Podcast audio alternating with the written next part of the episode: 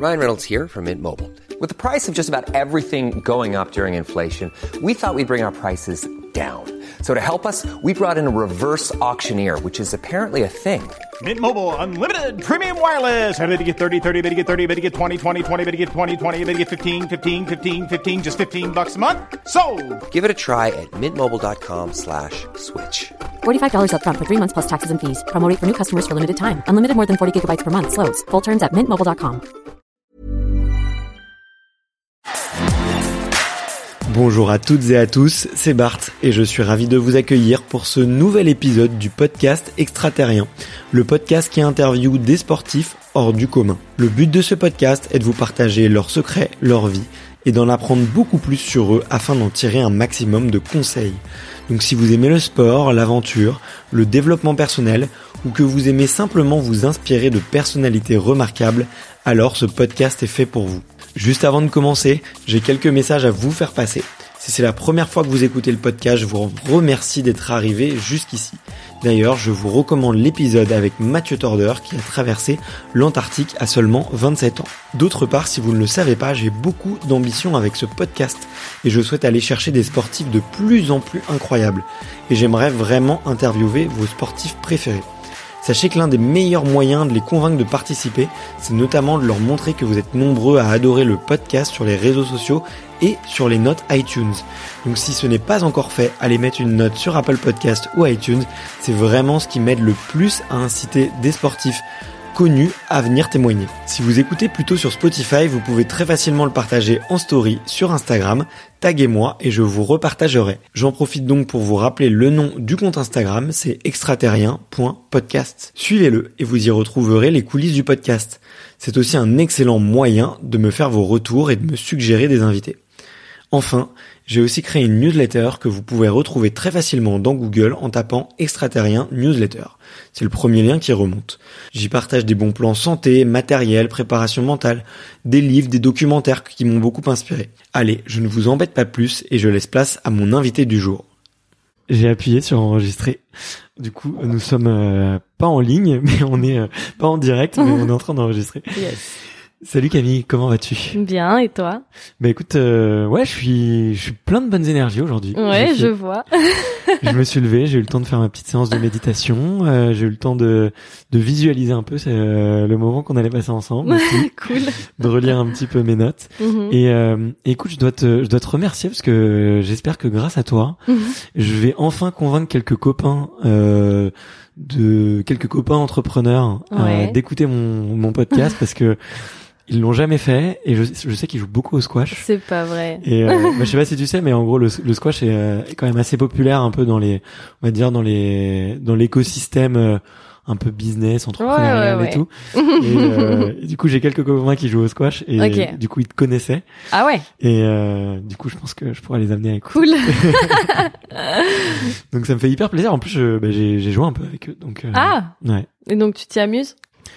Euh, écoute, ça me rappelle des mauvais souvenirs de tennis. Ah non mais euh, moi j'ai une, une histoire un peu particulière avec le tennis parce que j'étais je pense que j'étais pas fait pour les sports de duel et d'affrontement euh, et de face à face Ok.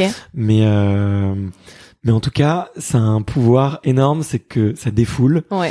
euh, tu tapes partout il y a du bruit ça crie ça ça ça, ça, tape fort euh, donc euh, c'est vraiment euh, c'est vraiment un sport que que j'aime bien quoi Ok, cool. et, euh, et je me suis pris de passion à regarder tes matchs tu vois C'est vrai? Ouais, ouais. En plus, Ah. bah, maintenant, c'est super bien euh, télévisé. Ah ouais, non, c'est super bien filmé. Et puis les endroits où c'est, euh, c'est trop beau, quoi. Ouais, dans des cages en verre, euh, dans, des, dans des lieux un peu atypiques et tout. Ouais. C'est c'est quoi le, le lieu euh, qui te, dans lequel t'aimes le plus jouer ou qui, te marque le plus? Ouais, ouais, ouais, j'ai un petit faible pour New York. Parce Ouais. que bah déjà c'est dans la gare centrale de New York, donc l'endroit est juste magnifique avec des, enfin le cours vitré est en plein dans la dans la gare. Il y a beaucoup d'histoires et euh, en fait ce, ce tournoi a longtemps été que pour les hommes. Ouais. Et enfin, euh, quand il a été chez les femmes, bah déjà j'étais trop contente de pouvoir le faire. Et puis en fait, euh, je me suis enfin, je l'ai gagné deux fois au final ce tournoi. Donc c'est Mhm. vrai que maintenant il est encore plus Mhm. euh, spécial euh, à mes yeux, quoi. Il s'appelle comment C'est le tournoi des champions, c'est ça? Ouais, c'est ça. En plus, il a un, un nom particulier. C'est- Est-ce que c'est l'équivalent euh, du, du Master 1000 au, au tennis? Hum, non, là, c'est équivalent d'un grand chelem. Ok, ouais, c'est l'équivalent d'un grand champ. Ouais, vraiment. Ok. Ouais, donc. Euh, Non, non, c'est classe. C'est cool. Mais écoute, peut-être que sans faire attention, je l'ai regardé hier. Euh, Mhm. Mais en tout cas, c'est vrai qu'à chaque fois, c'est vous êtes dans des dans des super beaux décors avec Ouais. un. Euh, il y a un côté très intimiste aussi. Il y a pas beaucoup de public Mhm, et, vrai. et on sent que il y, a une- il y a une énergie qui est, qui est très particulière. Quoi. Mais euh, trop chouette. Écoute, euh, on pourra en reparler. J'ai très Ouais. envie de savoir un peu quelle est l'ambiance justement sur, le terrain et, et comment ça se passe un peu entre le entre les joueuses. Mhm. Euh, mais comme je te le disais en, en préparation, il y a une tradition euh, sur ce podcast et Oui. commencer toujours par la même question. et euh, cette question, c'est de savoir euh, quel est ton premier souvenir de sport? Eh ben, le premier auquel, enfin celui qui m'est venu en tête, c'est euh, la médaille d'or de d'Émile Le Pennec Ok. en gym. Ouais. Euh, je me, donc me souviens, c'était Athènes 2004. Euh, on était euh, chez mes grands-parents, tous en famille, en fait, euh, dans le sud de la France, dans un petit village qui s'appelle Cré. Et je me souviens, donc on regardait les jeux euh, à la télé, et en fait. euh, moi, j'ai toujours aimé, euh, bon, les jeux, toujours aimé regarder. La gym, je trouvais ça toujours sympa. Et en fait, là, ce qui a attiré mon attention, c'est qu'elle était licenciée à l'US Créteil. Ok. Et là, je me suis dit, waouh, c'est trop cool. On est licenciés au même club. Enfin, voilà. Et, et en fait, voir cette, euh, cette petite, euh, enfin, en gym, mais voilà, c'est des jeunes, euh, gagner cette, cette médaille d'or. Enfin, je trouvais ça énorme. Euh, bah, pour l'US Créteil, pour elle, évidemment. Mais enfin, je sais pas, il y avait comme un- une sorte de proximité, quoi. J'avais l'impression qu'on partageait quelque chose alors qu'elle me connaissait pas et tout. Mais, ouais, je trouvais ça vraiment, vraiment chouette et c'est resté un bon souvenir. Puis il y a pas un gros écart d'âge en plus? Non, non, non, est- en fait, elle oui, on avait même, 16 euh, ans quand, quand elle gagne. 16, 17 ans, Exactement. ouais. Et on avait même des connaissances en fait euh, en commun. Donc il y avait en plus cette proximité de ah mais elle connaît euh, une autre Camille et en fait bah moi Camille c'est une pote d'une pote. Enfin voilà c'était un peu donc c'était rigolo. Mais c'est vrai que sa, sa, sa médaille a marqué parce que je crois que c'est la première médaille d'or en, en gym de l'histoire euh, l'histoire française. ouais. ouais. ouais ouais. Donc euh, ouais non c'était je me souviens très bien de ce moment aussi. C'est vrai. Ouais. J'adorais bah, j'adorais avoir euh, recevoir Émilie sur sur le podcast. J'ai Mm. j'ai j'ai tenté parce que je crois qu'elle est ostéo ou kiné Ouais maintenant exact. et j'ai tenté euh, de passer euh, par la case euh, médicale C'est vrai.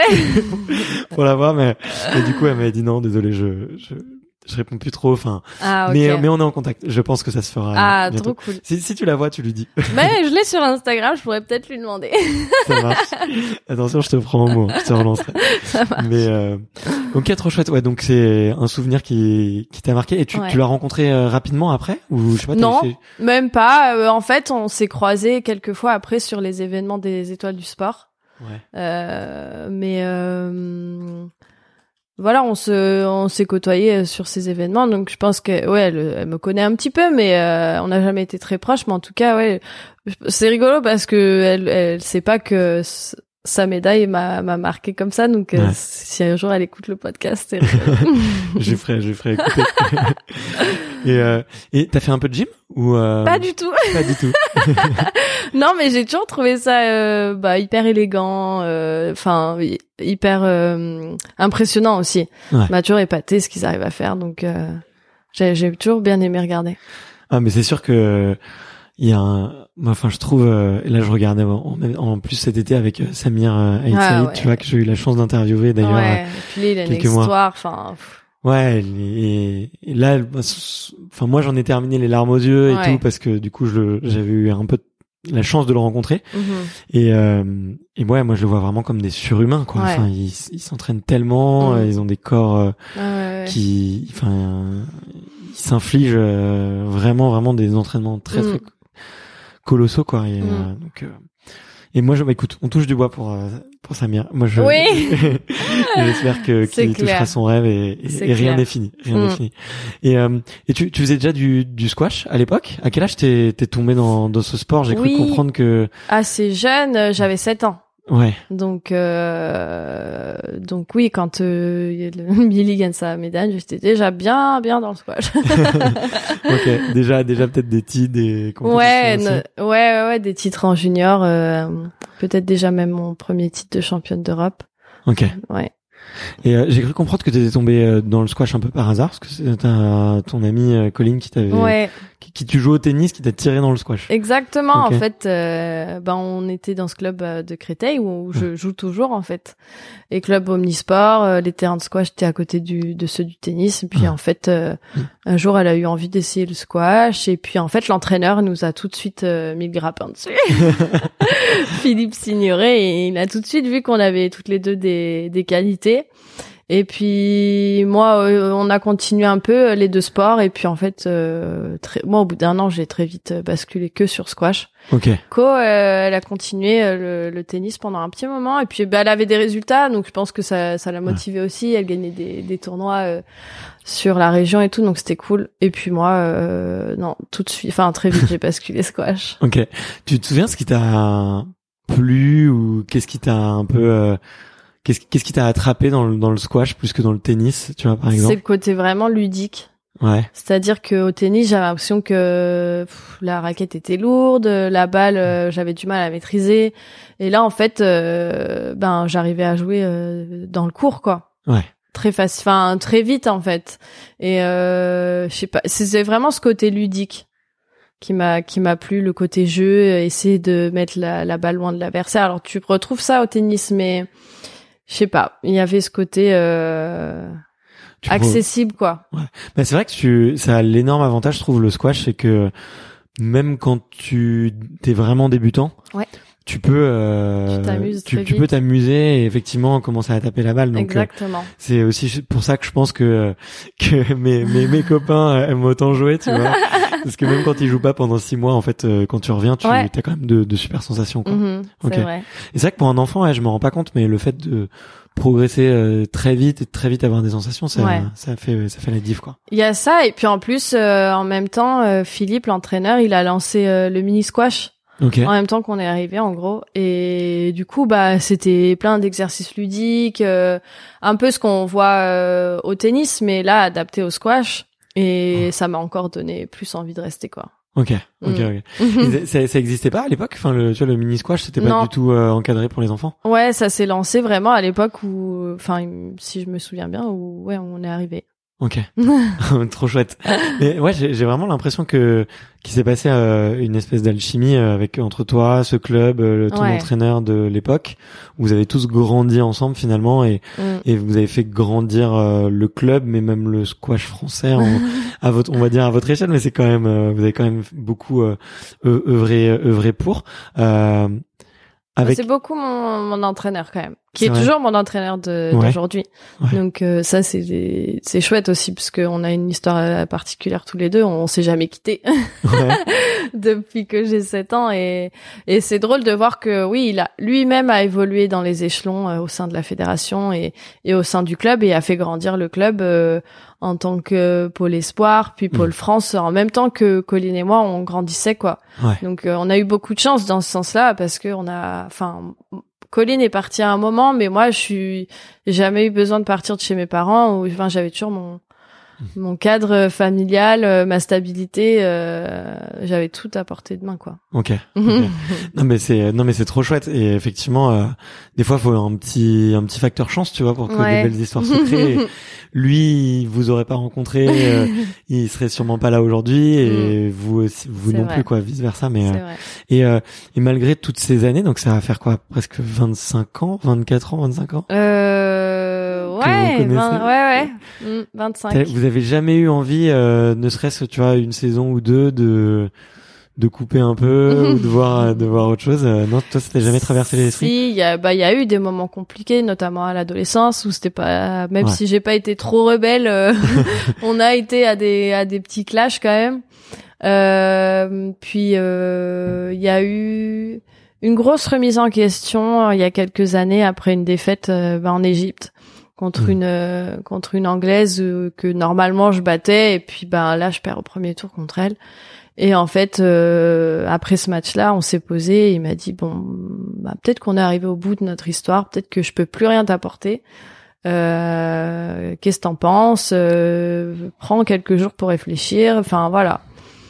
Et puis euh, moi, j'avais pas du tout. Enfin, j'ai réfléchi, mais très vite, je me suis dit non. Moi, mon rêve, je l'atteindrai avec lui. Et c'était Mm. un de mes. Euh, je me suis toujours dit, et j'ai envie de montrer aussi aux gens qu'on peut y arriver tous les deux. Parce que il y a eu beaucoup de ben personnes qui ouais qui ont dit enfin voilà ça parle toujours dans dans le milieu du sport et qui qui ont dit qu'on n'y arriverait pas et moi ça a été une source de motivation aussi. Mm. Donc euh, dis ok non moi je veux continuer avec toi mais on peut changer ça ça ça on peut euh, on peut ajouter euh, c'est là c'est de là qu'est venue l'idée de commencer le yoga par exemple pour Ok. Pour gérer euh, peut-être mieux le, le stress, tout ce qui est respiration, euh, méditation. euh. Donc on puis j'ai été j'ai été aussi euh, m'entraîner de temps en temps dans d'autres endroits avec d'autres coachs Ok. pour essayer de piquer euh, quelques quelques idées et puis en fait souvent je revenais et je disais voilà on a fait ça il fait bon bah ça on le fait déjà bah ouais en fait lui ça confirmait qu'on allait dans le bon sens Ouais. donc euh, donc voilà Mais c'est marrant ce que tu dis euh, parce que tu sais euh, juste on parlait un peu des tu vois des, des secrets des champions ou des, Mm. des traits de particu- des, des traits de, de personnalité que qu'on retrouve souvent et et euh, l'éternelle remise en question tu vois après euh, justement euh, après un coup dur ou après un Mm. échec c'est quelque chose qu'on qu'on voit vraiment euh, Ouais. tu vois dans, dans vraiment chez les athlètes de haut niveau euh, ou même chez les gens qui qui réussissent on va dire dans, de manière un peu générale Mhm. Et j'ai l'impression que lui est lui aussi là, tu vois, Ouais. quand tu dis que c'est toi qui perds et c'est lui qui vient te voir en te disant peut-être que je peux Exactement. plus et c'est lui qui a un doute finalement. euh, Ah sur lui, ses capacités, il- ouais. ouais, c'est ce que tu dis. Comme l'athlète, en fait, il se remet beaucoup en question. Ouais. Et euh, que bon, forcément, c'est plus facile à faire entre guillemets après une défaite, mais même après les, les victoires, euh, très vite, c'est euh, bon. Sur quoi on va travailler Sur Mhm. quoi on va pouvoir encore progresser Euh, donc non, non, elle, pareil, lui, perpétuelle remise en question, savoir comment il peut s'améliorer en, tant- en tant qu'entraîneur et, et essayer d'aller euh, d'aller plus haut, quoi. Ok. Et peut-être euh, ouais pour fermer un peu la parenthèse, mais euh, tu sais comment lui il, il se forme? Euh, J'ai une, une théorie, dis-moi si je me trompe, mais tu vois euh, quand t'es l'athlète, t'es aussi dans une situation assez confortable où t'as un coach et si tu lui fais confiance, Ouais. Tu tu suis voilà ce, ce qu'il me donne et tu te dis Mhm. normalement ça va payer. Alors c'est une il y a beaucoup d'interactions, il y a beaucoup d'échanges et c'est pas toujours euh, c'est pas unilatéral du coach vers l'athlète. Mhm. Euh, mais je me suis toujours euh, comme je m'intéresse de plus en plus au coaching et que je commence à que moi je coach plutôt des entrepreneurs Mhm. ou ou des sportifs mais plutôt sur la partie un peu euh, business et entrepreneuriat de ce qu'ils veulent faire à côté. Ok. Euh, je me dis, c'est toujours la, posi- la position du coach, c'est toujours aussi, mais comment est-ce que tu peux sans cesse progresser et apporter de la valeur à Ouais. la- aux personnes que tu encadres, tu vois Mhm. Et euh, et lui, bah comme, euh, enfin, il, il entraîne les deux meilleures joueuses, joueuses françaises, tu vois. Mhm. Comment est-ce qu'il fait pour pour progresser encore et encore, tu vois Je veux dire, il se fait, tu sais comment il se forme, tu sais s'il il rencontre d'autres entraîneurs. euh, Ouais, ben ils échangent. Je pense, il a toujours beaucoup échangé avec les autres entraîneurs. Ouais. Euh, Il y en a qui étaient plus ou moins ouverts, mais par exemple, c'est drôle, mais euh, j'ai eu une grosse rivalité avec euh, l'ancienne numéro une euh, anglaise qui a été championne du monde numéro une mondiale. Et en fait, son mari était son entraîneur, Ok, euh, aussi préparateur mental. Enfin, il faisait tout quoi presque. ok, Et euh, c'est drôle parce qu'il y a eu une grosse rivalité entre nous deux. Et par contre, euh, Philippe et Dany, donc son le mari, euh, échangeaient beaucoup après les matchs ou en tournoi. Ils adoraient euh, euh, se voir et puis euh, discuter. Ah mais alors Cam, elle fait ça. Mais ouais, mais Laura, elle fait ça. Enfin, c'était hyper drôle parce que sur le terrain, enfin voilà, c'était vraiment une de celles avec qui c'était la guerre. Et par contre, euh, après, enfin, nous, on n'a pas eu ce, ce- ces discussions, mais entre entre coachs, euh, il adorait quoi, Philippe. Ok. il- ouais. Et toi, ça te rendait pas euh, folle Non, pas du tout. Ben parce que je sais, enfin, je faisais complètement confiance à Philippe. Je savais qu'il Ouais. allait pas dévoiler, euh, mais euh, c'était hum, c'était drôle de de voir comment comment ils s'entraînaient, comment leur couple aussi fonctionnait autour de Mm. de enfin, il y avait plusieurs casquettes, donc c'était assez intéressant à, à de savoir comment comment ils fonctionnaient. Ouais. Et tu, tu, mais c'est un. Tu vois, j'aimerais bien justement. euh, Enfin, d'ailleurs, je suis assez content de te rencontrer parce que euh, je suis toujours curieux de savoir effectivement comment les couples coach, entraîneurs et qui vivent aussi ensemble, comment est-ce qu'ils comment est-ce qu'ils s'en sortent parce que c'est euh, c'est une relation hyper particulière et Mm. mais en même temps que je trouve euh, hyper saine. Et je pense que si tu trouves la bonne personne qui te fait progresser, Mhm. bah ça marche en fait, ça fonctionne. Euh, ça ça marche pas dans tous les cas de figure avec tout ça marcherait pas avec n'importe qui. Mhm. Mais euh, mais du coup ouais c'est c'est une enfin je sais pas c'est une relation qui qui toi t'a inspiré enfin où vous vous avez regardé un peu comment est-ce qu'il fonctionnait du coup avec euh, Philippe? Euh, ouais, je pense. Euh, après, voilà, comme tu dis, euh, c'était un peu différent parce que c'était vraiment couple Ouais. dans la vie, mais euh, mais je pense que c'était enfin nous on en riait parce que des fois le- par exemple je me souviens une fois je la bats euh, c'était en 2010 je la bats pour euh, au championnat du monde alors qu'elle était elle était déjà top 5 mondial donc grosse perf pour moi. Et euh, et le lendemain on les voit tous les deux sur le cours. Donc déjà euh, retourner au- s'entraîner le lendemain d'une défaite euh, comme ça au championnat du monde pas évident. Et elle le pourrissait. Le pauvre, son mari prenait trop cher. Parce que je pense qu'elle était dégoûtée d'avoir perdu et, et en fait elle se défoulait sur lui quoi. Et nous on en riait parce qu'on disait, enfin, on se disait ouais que ça devait être dur quoi pour lui de d'encaisser ça et puis de de se dire bon là je laisse un peu euh, ouais mon couple de côté et puis bah je prends en tout euh, de la casquette d'entraîneur. Enfin Ouais. c'est mais après eux ça fonctionnait comme ça. Donc, Ouais. euh, Ils ont tu sais s'ils sont toujours ensemble? Ouais ouais et elle est enceinte elle va avoir un enfant. Enfin ils vont avoir un enfant. Ah ok trop chouette Ouais, ouais, non, trop chouette. cool, c'est cool. Bon bah je regarderai je je m'y intéresserai euh, un petit peu plus mais... et euh, t'as t'as parlé un peu de la, de la rivalité du coup que t'avais avec euh, cette joueuse. Ouais. Euh, je, te, je te le disais un petit peu avant qu'on commence d'enregistrer. Euh, quel, enfin le, il y a, on sent qu'il y a une ambiance très électrique dans. Mhm. D'ailleurs, vous, vous dites quoi? Vous dites sur le cours? Vous dites Ouais. dans la cage, dans la bulle? Sur le cours ou le terrain. Sur La le cage, t'avoue qu'on n'aime pas trop. Pour nous, ça fait un peu péjoratif. Ouais, ça- non mais je sais, je sais. Je... En fait, j'avais entendu ça dans une interview. Je me suis dit, je vais reprendre le, je vais, reprendre le mot. je vais et- la titiller. un peu. mais euh, ouais, non et du, du coup sur le sur le sur le cours, euh, quel- quelle est l'ambiance, tu vois? Parce que tu tu, tu, tu te sens, t'entends l'autre, tu, tu sens son, sa nervosité. Moi, j'ai joué au tennis, mais Mhm. peut-être avec quand même une grosse distance ouais, t'es loin. physique, tu Mm. vois. Et, euh, et tu peux, tu peux vraiment euh, sortir l'autre de ton champ de regard, par exemple, Mm. ou, ou même euh, ne plus l'écouter si tu ne veux plus l'écouter. Mm. Euh, vous, c'est pas possible.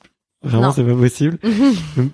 Comment, euh, comment tu gères ouais cette, euh, cette ambiance particulière qu'il y a, qu'il y a sur un cours Bah déjà, quand tu dis euh, c'est électrique, franchement, ça dépend de l'adversaire. Il y en a, ouais, vraiment. euh, il y en a. Bah euh, justement, cette anglaise, c'était toujours euh, très électrique. Euh, Mais elle, c'était avec tout le monde. Hein. Elle, euh, tu vois, elle avait un. Comment dire Le Squash TV voulait lui donner un surnom qu'elle n'a pas, elle n'a pas accepté, mais c'était Ice Queen. Ok. Tu vois, la dame, euh, enfin, elle était toujours très froide. euh, Mais après, c'était une sacrée championne. C'était son Bien sûr. caractère pour y arriver, mais euh, personne n'aimait la jouer parce qu'elle était euh, presque euh, pas tricheuse, mais euh, elle, en- elle était prête à tout pour gagner, quoi. Mm. C'est-à-dire que euh, dans les règles, elle allait euh, gêner son adversaire euh, et, et le faire assez bien pour pas que le- l'arbitre le voie. Donc voilà, ces matchs-là étaient toujours euh, assez intenses et, et j'ai d'ailleurs travaillé beaucoup en préparation mentale pour euh, garder mon calme contre elle. Ok. Mais après, il y a par exemple l'actuelle numéro 1 mondiale qui est adorable. C'est une jeune, euh, elle a 24 ans. Et alors elle, euh, c'est, elle vit dans le monde de bis- des bisounours quoi presque. Et- alors c'est, c'est, je veux dire, elle va tout faire pour gagner, mais par contre elle est, euh, elle est super douce. En plus elle a une voix toute douce. Enfin, et elle pour le coup, dès qu'il y a un contact un peu fort ou que elle, elle va s'excuser, enfin, donc ça dépend, ça dépend vraiment des caractères de, de chacun. Euh, mais par rapport à, hum, oui, c'est vrai qu'on, même entre les points, on va se croiser, on peut, on peut se regarder ou choisir de pas se regarder. Hein. Euh, Ouais. Moi, je sais que des fois au, au service, quand je fais, euh, je, je me prépare avec la balle, je regarde que la balle et l'adversaire, en fait, il est en vision périphérique, mais je la, je la, je me concentre pas sur elle forcément. Donc, euh, il y a des techniques pour euh, faire un peu abstraction de tout ça, quoi. Ok. et, et c'est pas plus troublant, euh, d'ailleurs, euh, de jouer quelqu'un euh, qui vit un peu dans le monde des bisounours? Euh, ça Parce- peut. Que tu vois, t'as- presque envie de t'attendrir, tu perds peut-être un peu de ton envie de gagner, ta rage de vaincre. Ouais, ça peut après, mais euh, j'allais dire avec l'expérience. euh, bon, moi j'ai 32 ans, euh, ça m'attendrit plus Ok.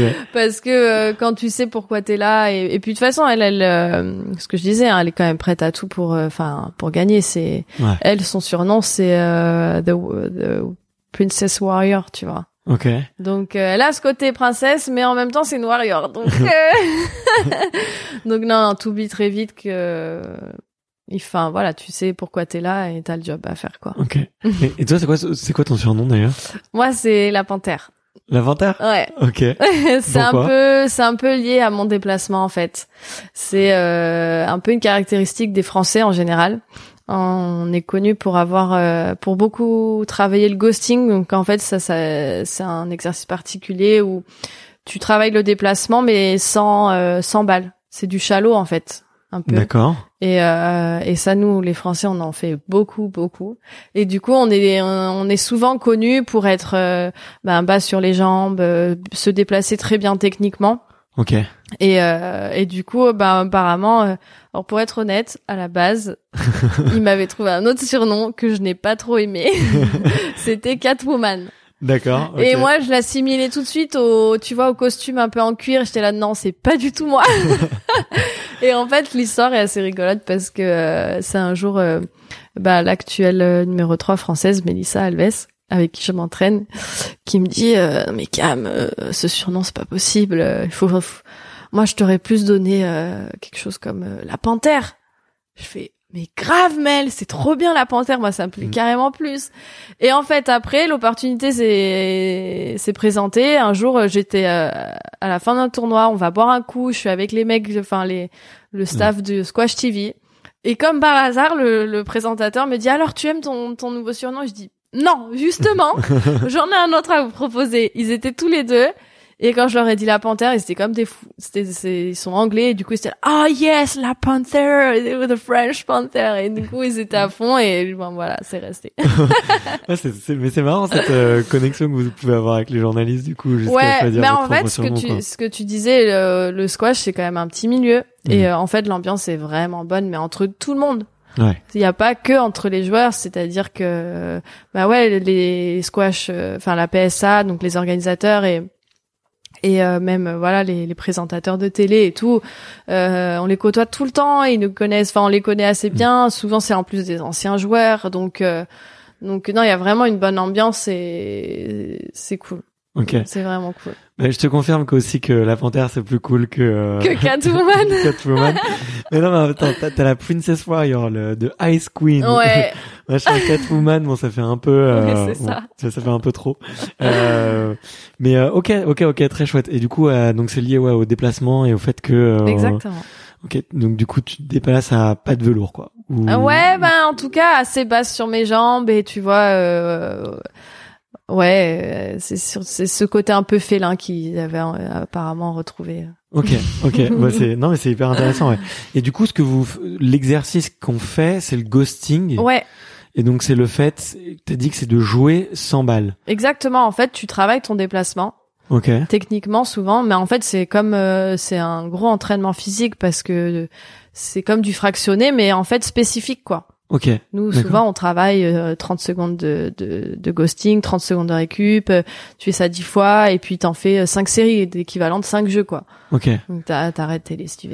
Et c'est quoi Tu fais des, tu fais des allers-retours dans le dans le sur le Non, terrain, en tu- gros, t'es t'es au T, tu pars du T, Ok. tu sais la zone Ouais, au, ouais. au milieu du terrain, et puis tu vas euh, à l'avant droite, faire comme si t'avais euh, t'allais jouer un amorti, tu reviens au T, tu fais comme si tu faisais une volée au milieu du terrain à droite, tu reviens, et en fait tu tu fais comme une étoile en gros.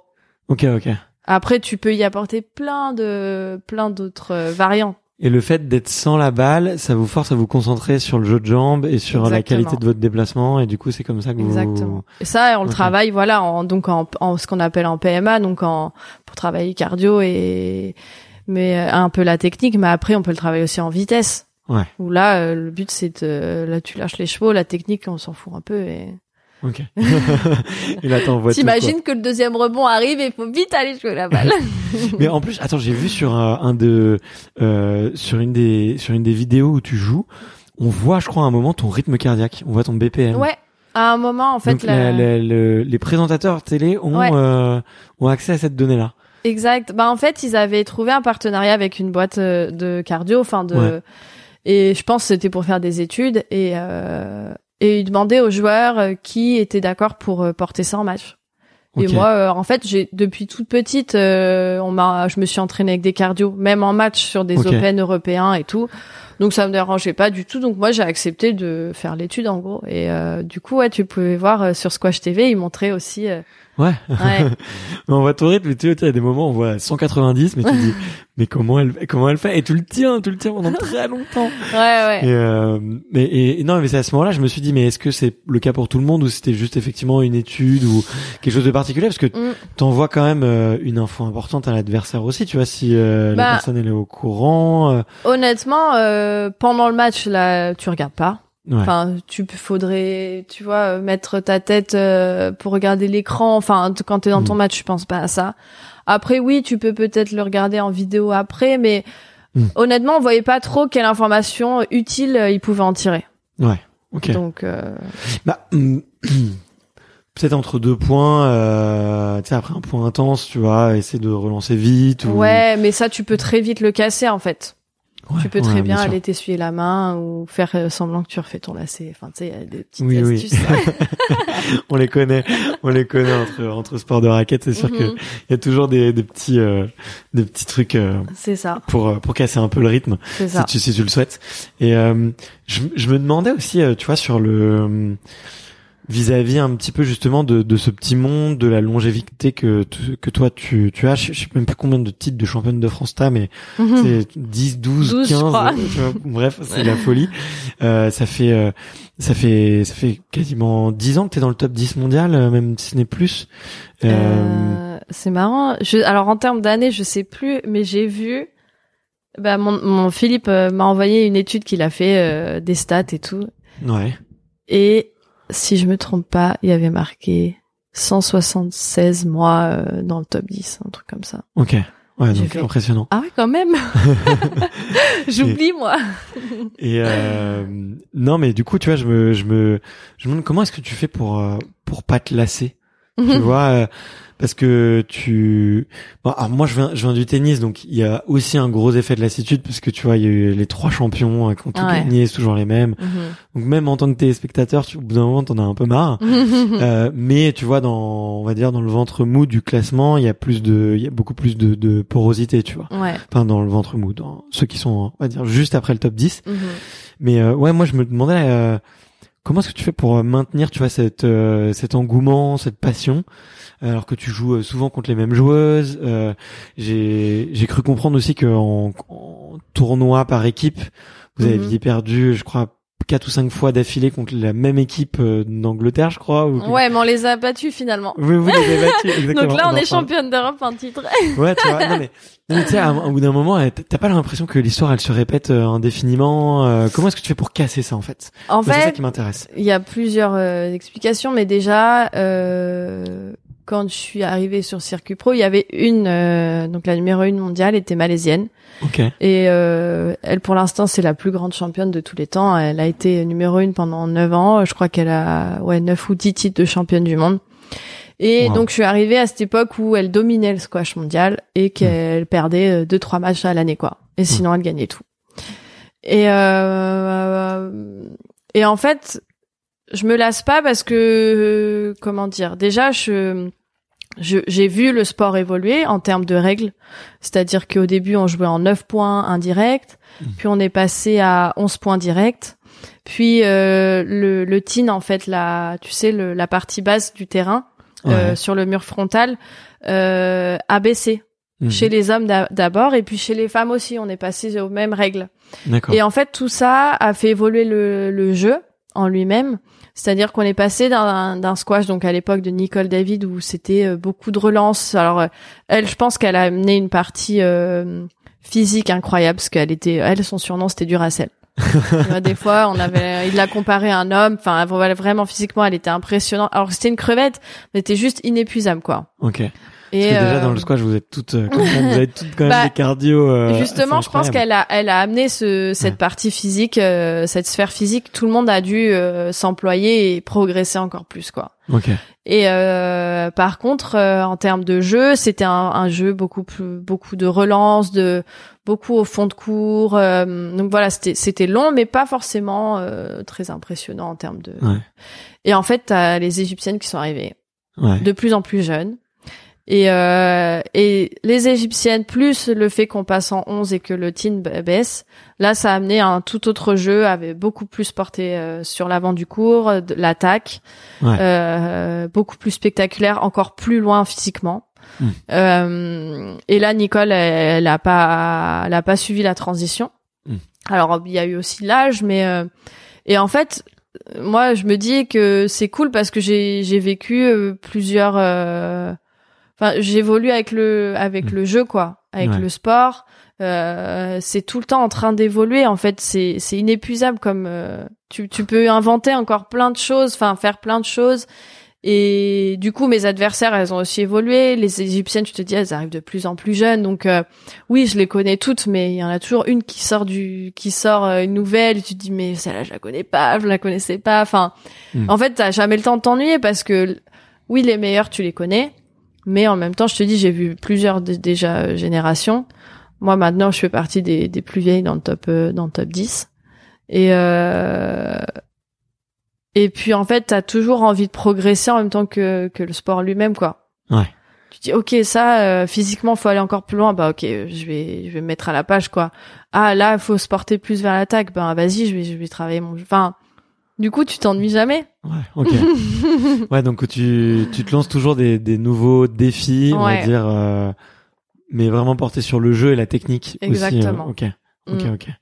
Mais ça m'inspire aussi, tu vois, parce que on, on, on en discutait juste avant, mais tu vois, euh, là j'approche des 120 interviews enregistrées. Ouais. Tu vois, et je suis à ce moment-là où je me dis, ouais, euh, comment est-ce que euh, comment est-ce que je m'amuse encore? Comment est-ce que je me lance des nouveaux défis?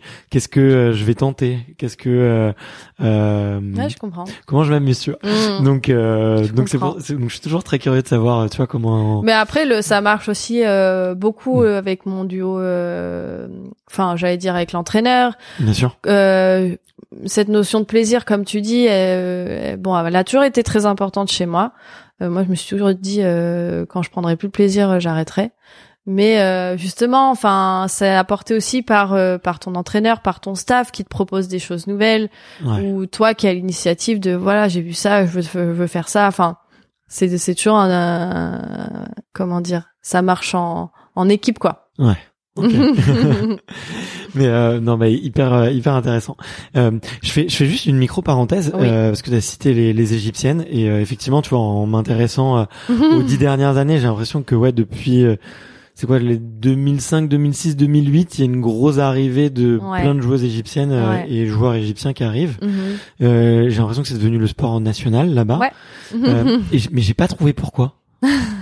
je, je me demandais, enfin, je sais pas, est-ce qu'il y a eu, euh, enfin, est-ce qu'il y a une raison politique, euh, économique euh, à ça Euh, La vraie raison, je sais pas. Nous, on a plusieurs explications. Donc, ça a été un sport amené par les Anglais, Ouais, l'ancienne colonie anglaise. Et en fait, euh, dans les années 90, je crois, il y a eu un champion euh, qui est sorti chez les Égyptiens, un champion du monde. Et en fait, c'est Et- devenu une superstar. ok, Et du coup, tout le monde a voulu faire comme lui. Et en fait, ouais. ça a été effet boule de neige, c'est-à-dire qu'après, ben, il y a des clubs qui ont, qui se sont construits partout. Au Mhm. Caire, notamment, il y a des clubs partout. Et, euh, et au fur et à mesure, ben, voilà, comme tu dis, des champions. Et donc, tous les enfants avaient des modèles et donc ils Mhm. voulaient devenir comme eux. Et puis, c'était aussi une manière de socialement peut-être s'en sortir et montrer que euh, on était une famille euh, assez aisée en, en Égypte. Enfin voilà, c'est vraiment effet boule de neige. Et du coup, il y a un, oui, c'est le deuxième sport national après le foot là-bas ouais, tout le monde connaît le squash. Enfin, c'est euh, quand t'arrives sur les, tu sais, en avion, euh, les passerelles, bah t'as les têtes des joueurs de squash. euh, Enfin, t'as des, t'as des pubs dans toute la ville avec euh, les, les champions. Enfin, ouais, c'est. Ouais, c'est C'est non, mais- non mais c'est complètement dingue, tu vois de Ouais. de en fait euh, enfin c'est dingue. Oui et non en fait parce que si tu regardes euh, si on observe un peu, tu vois dans dans la rue, il y a, d'autres sports euh, qui sont valorisés en France, Mhm. mais euh, mais chez eux voilà, c'est enfin j'ai l'impression que c'est vraiment devenu euh, Ouais. le le sport et je pensais qu'il y avait ouais qu'il y avait une autre euh, explication mais mais ouais, c'est peut-être comme euh, chez nous avec euh, Yannick Noah, tu vois, qui Ouais. gagne et il y a plein de générations qui se construisent Exactement. derrière et Exactement. parce que ça fait rêver euh, plein de plein de jeunes mais Mm. Ok, bah écoute, euh, écoute, euh, très très cool. Euh, euh, on bon, euh, fermé cette parenthèse, mais on a on a on a parlé pas mal de tu vois de de de, de prépa physique, euh, euh, de prépa mentale et tout. On t'a parlé aussi un peu de du fait que tu avais commencé à, à à faire du yoga. Mhm. Euh, au- Aujourd'hui, euh, ça ressemble à quoi euh, Alors aujourd'hui, c'est- très particulier parce que tu es blessé. C'est la première fois de, depuis depuis le début de ta carrière que tu que tu te blesses. Presque, ouais. Et euh, mais euh, normalement, une semaine type, Mhm. euh, sachant que vous avez euh, des cardio monstrueux, à quoi ça ressemble? Comment est-ce que tu bosses le foncier? On peut commencer si tu veux par la partie physique, Ouais. et puis après vers aller vers la partie mentale, tu vois, pour savoir un Mhm. peu comment comment tu comment tu organises tout ça. Ok. Eh ben, la partie physique, du coup, euh, donc en gros une, sa- une saison nor- normale avant Covid de squash, c'est de septembre à juin. Euh, donc la partie euh, foncier, justement, on le fait euh, l'été. D'accord. En général, on a deux mois, deux mois et demi pour travailler euh, ouais, le cardio, le, le- fond. Euh, Donc là, on fait beaucoup de, de pistes, de, de marches, euh, d'escaliers. euh, voilà, tout ce qui est hors cours, en fait, on le fait l'été normalement. Après, dès que la saison commence ou qu'on se rapproche du début de la, de la saison, euh, on, on va sur le terrain et c'est là où on, on commence la partie ghosting notamment. Ok. Euh, on ajoute de la vitesse. Euh, la muscu, on en fait, on en fait un peu euh, pareil l'été. Hey, I'm Ryan Reynolds. Recently, I asked Mint Mobile's legal team if big wireless companies are allowed to raise prices due to inflation. They said yes. And then when I asked if raising prices technically violates those onerous two year contracts, they said, What the f are you talking about, you insane Hollywood ass? So to recap, we're cutting the price of Mint Unlimited from $30 a month to just $15 a month. Give it a try at mintmobile.com slash switch. $45 upfront for three months plus taxes and fees. Promo rate for new customers for limited time. Unlimited more than 40 gigabytes per month. Slows. Full terms at mintmobile.com. Mais après, c'est pendant la saison, normalement, il y a tellement de tournois que c'est plus de l'entretien. Ouais, ok. Euh, Parce que les, les compètes s'enchaînent, donc t'as pas vraiment le temps de t'entraîner euh, réellement. Euh, après, Ouais, vous n'allez pas vous faire un bloc de foncier euh, alors Non. que oh, ok. Et quand tu quand tu fais le foncier euh, l'été par exemple, tu tu vas tu vas te faire euh, du fractionné, Ouais. euh, beaucoup de fractionné, ouais, beaucoup de pied. fractionnés euh, sur la piste. euh, on a fait des travails, du travail de 8 minutes, 5 minutes, puis tu descends. Mm. En fait, plus t'avances dans la dans dans l'été, plus tu descends et tu te rapproches des des temps en fait euh, d'échange sur le terrain Ouais. pour pour coller en fait le plus possible à, au squash, à la Et discipline. c'est quoi un point Ça dure en moyenne euh, 30 secondes, entre 30 secondes et une minute? Ouais, c'est ce que je dirais. Euh, entre 30 secondes. Pff. La moyenne, hum, je crois que Philippe justement avait regardé ça et chez les filles, on était assez surprises que c'était moins de 30 secondes, Ok. il me semble, en moyenne.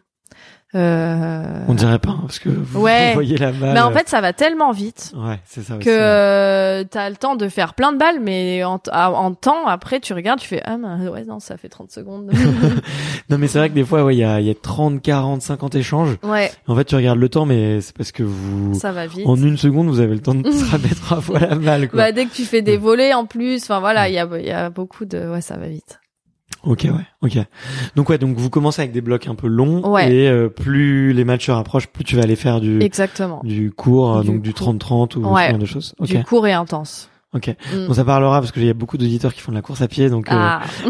ils aiment bien, ils aiment bien. euh, Enfin, on, on est tous curieux de savoir effectivement Ouais. comment les comment un athlète intègre la course à pied, tu vois, dans son Mhm. dans son entraînement, parce que c'est quand même le moyen le plus évident de vraiment Mhm. travailler son foncier, quoi. Mais Après, je sais que par exemple, euh, il y en a qui se tournent pas mal vers le vélo aussi. ok, Pour, euh, bah, c'est moins traumatisant quand même pour euh, Mm. les articulations. Euh, et par rapport à l'âge, tu vois, moi, pareil, la course à pied, je pense que je vais moins en faire maintenant parce que ben le problème d'arthrose, le truc, Ouais. vraie vieille. Donc, euh, donc le vélo, au moins, tu peux travailler la caisse, mais euh, sans traumatiser tes articulations. Ouais, c'est Donc, clair. euh, je sais qu'il y a pas mal qui, en- qui font comme ça aussi. Ok.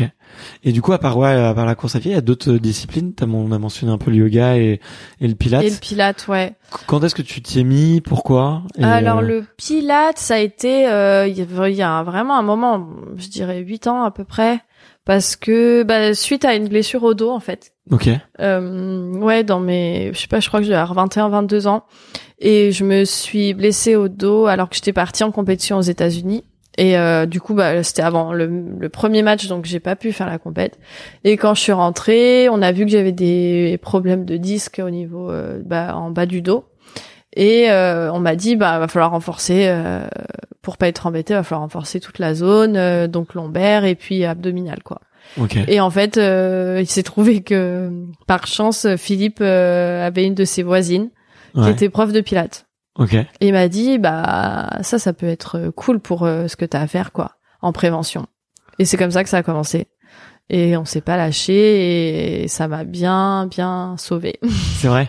ouais, parce que j'ai, je crois que j'ai eu une ou deux crises après, euh, mais jamais aussi violentes que la première Ouais. euh, à plus pouvoir bouger du tout et du coup euh, en faisant cette prévention ouais ça m'a vraiment bien aidé Ouais. Donc ouais, remuscler le dos et toute la sangle abdominale exactement avec, euh, les avec muscles profonds et tout Ok. Mm.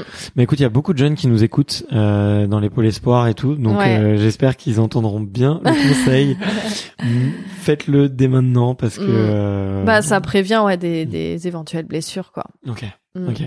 Et, euh, et, le, et le yoga, es venu comment? Et bah le yoga euh, c'était après euh, du coup une défaite où on s'est dit c'est pas possible c'est encore le on parle encore de stress de gestion du stress. Et puis du coup euh, on se disait bah le yoga pourquoi pas? Enfin moi ça m'avait ça m'attirait. Je- déjà je, je Ouais. comment dire? Sur Instagram je suivais des nanas qui faisaient du yoga. Enfin je trouvais ça cool je connaissais pas vraiment la discipline mais ça faisait des belles photos Il faut bien qu'on soit attiré par quelque chose, tu sais. Il y a pas de jugement.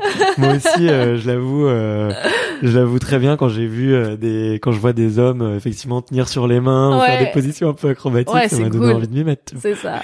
Bon, bref, moi, du coup, c'était quand même plus pour ce côté respiration, méditation. On s'est dit ça peut être un atout en plus par rapport à la prépa mentale et tout. Donc, c'est comme ça que j'ai essayé. Et ah oui, je voulais travailler la souplesse encore. Ok. Voilà, donc il y avait vraiment ces deux aspects-là. Et euh, pareil, c'est Philippe qui m'a aidé à trouver euh, une ancienne sportive de haut niveau en basket. Ok. Et donc, à- au début, ça se faisait chez elle à Choisy-le-Roi. Donc, et euh, en fait, elle a déménagé vers Biarritz. Du coup, on a continué en, en visio. Ok. Ouais. Ok. Et Ok. ça fait, euh, je sais pas, cinq ans au moins. Putain, c'est ok. Ouais. Et ça fait 5 ans que tu fais euh, du coup en visio. euh, Euh, ça doit faire euh, ouais trois ou quatre que je fais en visio. Ok. Ok. Ok. Mm. Et t'as jamais eu envie de, de le faire euh... Donc là, c'est en cours euh, particulier? Ouais, Une fois par semaine? ouais. Ok. Et t'as pas eu envie de, ouais, de, de le faire un peu plus, euh, tu vois euh, bah Là, on est en région parisienne, il y a quand même une, une belle offre. Mm. T'as pas eu envie de tester d'autres choses ou? Euh, alors le truc c'est que les semaines étaient- sont bien chargées quand même. j'imagine. Déjà, on a parlé de Pilates, je t'ai pas demandé combien de fois t'en faisais. Pilates, euh, j'étais passée à deux fois par semaine à un moment, mais c'est vrai que quand tu veux, enfin, le squash, t'es quand même obligé d'y passer du temps euh, pour euh, que ce soit technique ou tenter, enfin, ce qu'on disait, évoluer avec le sport et tout. Donc, Ouais, ouais. Euh, ça faisait quand même des semaines bien remplies et ouais, je moi, j'estimais que j'avais pas le temps de me rajouter d'autres trucs. Tu vois, j'étais déjà bien fatiguée quoi. Non, mais c'est clair, c'est clair. mais je te, dis ça, mais je te charrie. En plus, enfin, vous, je, j'ai cru comprendre ma, enfin, déjà, enfin, sur tous les sports de raquette, t'as besoin de passer quand même énormément de temps sur le coup, sur le Mm. terrain. Pour, La euh, parce, pour- parce que c'est de la répétition, c'est des gammes. C'est exactement, j'allais dire, c'est donc, des gammes. Donc déjà, tu rentres, t'es rincé, quoi. Et quand t'as Ouais. fait, euh, 2000 fois le, le même geste dans la journée, t'as toujours envie de, il y a ça et puis bah comme tu dis, tu vois, il y a la prépa mentale, donc ça ça te prend du temps aussi. Enfin et puis euh, en fait, c'est toute une gestion de carrière. Après, t'as euh, les rendez-vous euh, sponsors. euh.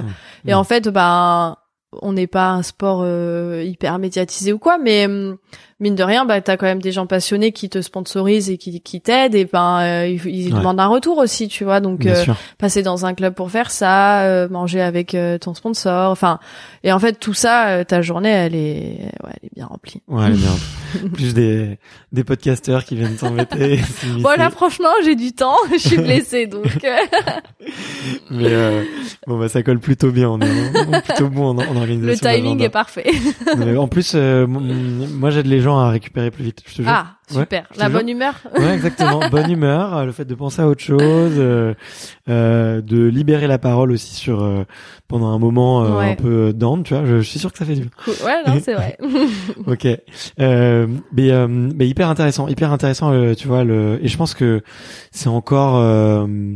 Enfin, je, je sais pas toi quelle est ta vision, euh, mais tu vois, je pense que c'est encore sous trop sous-estimé. Mhm. Tu vois le l'importance d'aller chercher justement dans des disciplines euh, sur lesquelles tu peux avoir des, des effets euh, vraiment sur le long terme. Tu vois, comme tu disais, gestion du stress, respiration euh, et le yoga, euh, c'est vraiment, euh, c'est vraiment, euh, enfin, c'est vraiment particulier quoi. Ouais. Et, Et encore, on a évolué. Il y a encore quelques années, c'était presque tabou, quoi. Ouais. Non mais c'est vrai, c'est vrai. Et euh, bon, écoute, je te, si jamais, euh, si jamais t'as envie de tester, moi j'ai fait euh, à côté de Bastille, Ouais. euh, j'ai fait du hot yoga. Ah, j'en ai entendu parler, mais j'ai jamais Et, essayé. euh, alors bon, t'as le t'as le le Bikram yoga où tu Ouais. sais c'est je je suis pas fan parce qu'il y a un il y a une mauvaise histoire quand même sur le fondateur de cette discipline Ok. euh, qui est qui est pas très jolie. Euh, je crois qu'il y avait même eu un documentaire euh, sur euh, Ah ouais sur une une plateforme de VOD Ouais. euh, dont on Ok. taira le nom. Ouais. Euh, mais euh, mais non mais sinon sur le hot yoga je pourrais je pourrais te donner le, le nom de la salle euh, Cool. je- juste après à côté à côté de Bastille c'est pas très loin Ok. et euh, et moi je me régale parce que euh, t'es euh, t'es un peu dans le noir il y a des il y a des bougies il fait super chaud il y a de la musique et euh, je passe toujours un, super moment et tu vrai. sors de là euh, vu que tu transpires beaucoup Ouais. t'es euh, bien. t'es vraiment rincé quoi Ah. donc euh, Ok. de- c'était c'était une, une des découvertes que j'ai fait euh, Cool. pendant le Covid et mais en plus tu gagnes euh, avec la chaleur tu gagnes beaucoup en souplesse C'est vrai? ouais tu gagnes beaucoup beaucoup en souplesse Ah. et euh, Du Comme- coup, tu sors, t'es là, oh, je suis trop fort. Mais non, mais en plus, avec entre euh, entre enfin tous les sports que j'ai fait, Ouais. je pense que j'étais rouillé et complètement, enfin, j'étais je suis pas souple du tout. ok. Et le fait, tu vois, d'a- d'a- d'ajouter de la chaleur, Ouais. bah, tu peux aller chercher une souplesse plus rapidement Mhm. euh, et plus agréable que tu t'aurais pas eu sinon, quoi. Ok. Donc c'est c'est assez chouette. Cool. Et euh, et euh, est-ce qu'on peut parler un peu euh, prépa mentale? Oui, Ouais. carrément. Allons-y. bah alors, je, je je je sais pas si on peut le dire, mais on a été mis en relation par euh, Jonathan, Oui. qui est ton compagnon Oui. aujourd'hui. Aujourd'hui, il t'accompagne sur euh, de la sur, sur la prépa ou tu Oui. vous bossez ensemble? Ouais. Et euh, et Jonathan, bah, je l'avais rencontré parce que justement, euh, il fait beaucoup de formations à l'hypnose et à la préparation mentale autour du sport. Il a même écrit un super bouquin Ouais. que j'ai commandé il y a quelques jours et j'attends toujours, donc j'ai hâte de le lire. Et je pense que vous entendrez, euh, je parle aux auditeurs directement, mais je pense qu'on entendra Jonathan très vite sur le podcast parce que j'ai- j'aime beaucoup son travail et ce qu'il fait. Comment est-ce que toi t'es tombé euh, dans dans l'univers de la préparation mentale? Ouais. euh, Qu'est-ce qui a fait euh, t'y intéresser euh, Euh, très jeune. très Moi. jeune? Ouais, à l'âge de 16, je crois, 16 ans. En fait, j'avais des problèmes un peu de gestion d'émotions Ok. sur le terrain, euh, l'énervement notamment, euh, la colère et ah, même euh, m'en taper, tu vois, euh, avec la raquette, je me tapais le mollet et tout. Enfin, ouais, c'était plus possible quoi. Philippe il me disait, je ne veux plus te voir sortir comme ça. Donc euh, c'est encore Philippe qui a eu. euh, un- De toute façon, il m'a toujours euh, guidé et enfin c'est lui qui a beaucoup pris les décisions, mais toujours les bonnes décisions. Euh, donc c'est lui qui m'a parlé de la préparation mentale. Et du coup, j'ai commencé ouais à l'âge de 16 ans. Euh, et ça m'a tout de suite plu. Euh, ça m'a beaucoup apporté euh, sur la gestion de mes émotions sur le terrain. Puis euh, vers l'âge de ouais, je crois que c'est 21 22, j'ai je pense qu'on était arrivé au bout de notre travail ensemble donc j'ai j'ai changé Ok. et je suis passée avec euh, Makis, Chamaikis avec qui je travaille toujours en plus de Jonathan Ouais. euh, que j'avais rencontré. Alors c'est drôle parce que j'allais dire je l'avais rencontré aux Étoiles du Sport, mais en fait la première fois que j'ai rencontré Makis, j'avais 12 ans. Ok. Philippe l'avait fait intervenir avec son collègue euh, au pôle espoir, et c'est là en fait que la, la toute première fois on a entendu parler de la préparation mentale. Ok. parce qu'ils avaient fait un super truc tous les deux. C'était euh, une carte du mental. Et c'était en fait euh, une carte avec euh, des univers. Enfin, c'était super bien expliqué pour les pour les jeunes quoi, et très accessible. Et euh, et en fait du coup ouais quand euh, quand j'ai dit à Philippe ben voilà j'aimerais changer euh, ben on, on a pensé tous les deux à Makis parce que je l'avais recroisé sur les étoiles du sport Ok. et il dit bah te rappelles on l'avait fait venir enfin voilà ça on a recommencé comme ça et hum, et ça ça a été vraiment cool. On a fait beaucoup de travail euh, sur les pensées parasites sur euh, les routines à, à mettre en place sur des adversaires en particulier notamment euh, Laura euh, l'anglaise dont je parlais tout à l'heure. Euh, des petits blocages comme ça sur certaines nanas euh, qu'on a réussi à débloquer ensemble. C'était vraiment cool. Ok. et euh, du coup, Jonathan est arrivé euh, il y a deux ans, un peu plus de deux ans, par euh, mon entraîneur physique en fait de l'époque, Frédéric Roalen, euh, qui me dit, euh, Cam, euh, euh, je pense que j'ai un nouvel outil qui pourrait être intéressant pour toi. J'ai découvert ça moi à travers mes petits problèmes de santé. C'est l'hypnose. Ok. Ok. Euh, J'avoue qu'au début j'étais un peu sceptique, mais bon pourquoi pas. C'est vrai que le mot fait toujours un peu peur parce que Ouais, au début, euh, tu, c'est ça. au spectacle. tu euh, connais peu. pas exactement. Et en fait, il me dit bah voilà son bouquin. Donc il me donne le de Jonathan et en fait euh, il en parle donc à moi et Philippe et du coup très vite on se dit bah ouais carrément pourquoi pas euh, ça peut être intéressant on contacte Jonathan euh. et je me souviens on a été euh, déjeuner avec Jonathan et Philippe tous les trois euh, pour lui parler un peu de notre projet et savoir s'il avait envie enfin s'il était ok pour euh, qu'on bosse ensemble et il a accepté et du coup on a commencé comme ça Ok. et euh, et en fait, euh, lui, il habitait à Nice à l'époque, donc on travaillait euh, pas mal euh, à distance. Et après une grosse défaite en, aux- au championnat du monde à, c'était au Caire, en quart de finale, alors que bon, j'étais attendue au moins en demi. On a dit bon, là, faut mettre les bouchées doubles sur euh, sur Hmm. encore la, le ben toujours le stress. euh, Ok. euh, avec Jonathan, voilà, on a dit faut faut qu'on mette les bouchées doubles. Et du coup, on l'a fait venir au tournoi de New York en janvier. Ok. Donc là, c'était la première fois qu'il venait en tournoi et donc c'était la première fois qu'on mettait une vraie routine euh, d'avant-match euh, ensemble quoi. Ok. Et je suis allée au bout du tournoi. Ok. Donc euh, c'était assez cool. Tu m'étonnes. Ouais. Et, euh, et sans tout dévoiler, ça ressemble à quoi une, une routine d'avant-match? C'est euh, En c'est gros, des gestes, c'est des pensées, c'est des paroles, c'est. ça dépend. En fait, lui lui venait, euh, on discute à peu près deux heures avant le match. Il, on discutait, il voyait, il voyait un peu dans quel état d'esprit j'étais. Et selon, en fait, selon mon état, euh, c'était soit euh, ben on discutait, soit il y avait un peu d'hypnose. Ça m'est arrivé avant un match de pleurer. Ok. Ouais, parce que euh, il y avait des émotions un peu trop fortes et il disait bon, faut les faire sortir quoi. Enfin, ou des fois il me prévenait pas. hein. Ouais. c'est pendant l'hypnose, je fais super. Mais il disait t'inquiète, ça c'est sorti, c'est ce qu'il fallait et tout à l'heure tu seras tu seras bien quoi. Et Ouais. il avait raison. Ouais, bah, mais c'est c'est ça qui est vachement fort, c'est euh, aussi effectivement ouais cette capacité à voir quand est-ce qu'une émotion doit rester, quand est-ce Ouais. qu'elle doit être contenue, quand est-ce qu'elle doit être euh, évacuée, quoi. Mm. Ok. Et une une séance d'hypnose, euh, peut-être pour les gens qui connaissent pas, euh, de Ouais. ton point de vue, euh, comment est-ce que tu décrirais ça? De- Euh, en fait, ça dépend vraiment de la demande de, de la personne. C'est-à-dire Mm. que ça peut. Moi, je me souviens, la toute première séance que j'ai faite, c'était par rapport à justement le stress me causait une boule euh, au ventre. Ok. Et en fait, euh, il y a des fois, j'avais même pas l'impression moi d'être stressée. C'est-à-dire que la tête, euh, pff, moi, j'avais l'impression que tout allait bien, et c'était mon corps qui réagissait avant. Ok. Et c'était vraiment une douleur, euh, en fait, une boule sous le diaphragme là à droite, et c'était insoutenable, enfin vraiment horrible. Et quand je devais jouer avec ça, enfin, c'était pas vraiment pas cool quoi.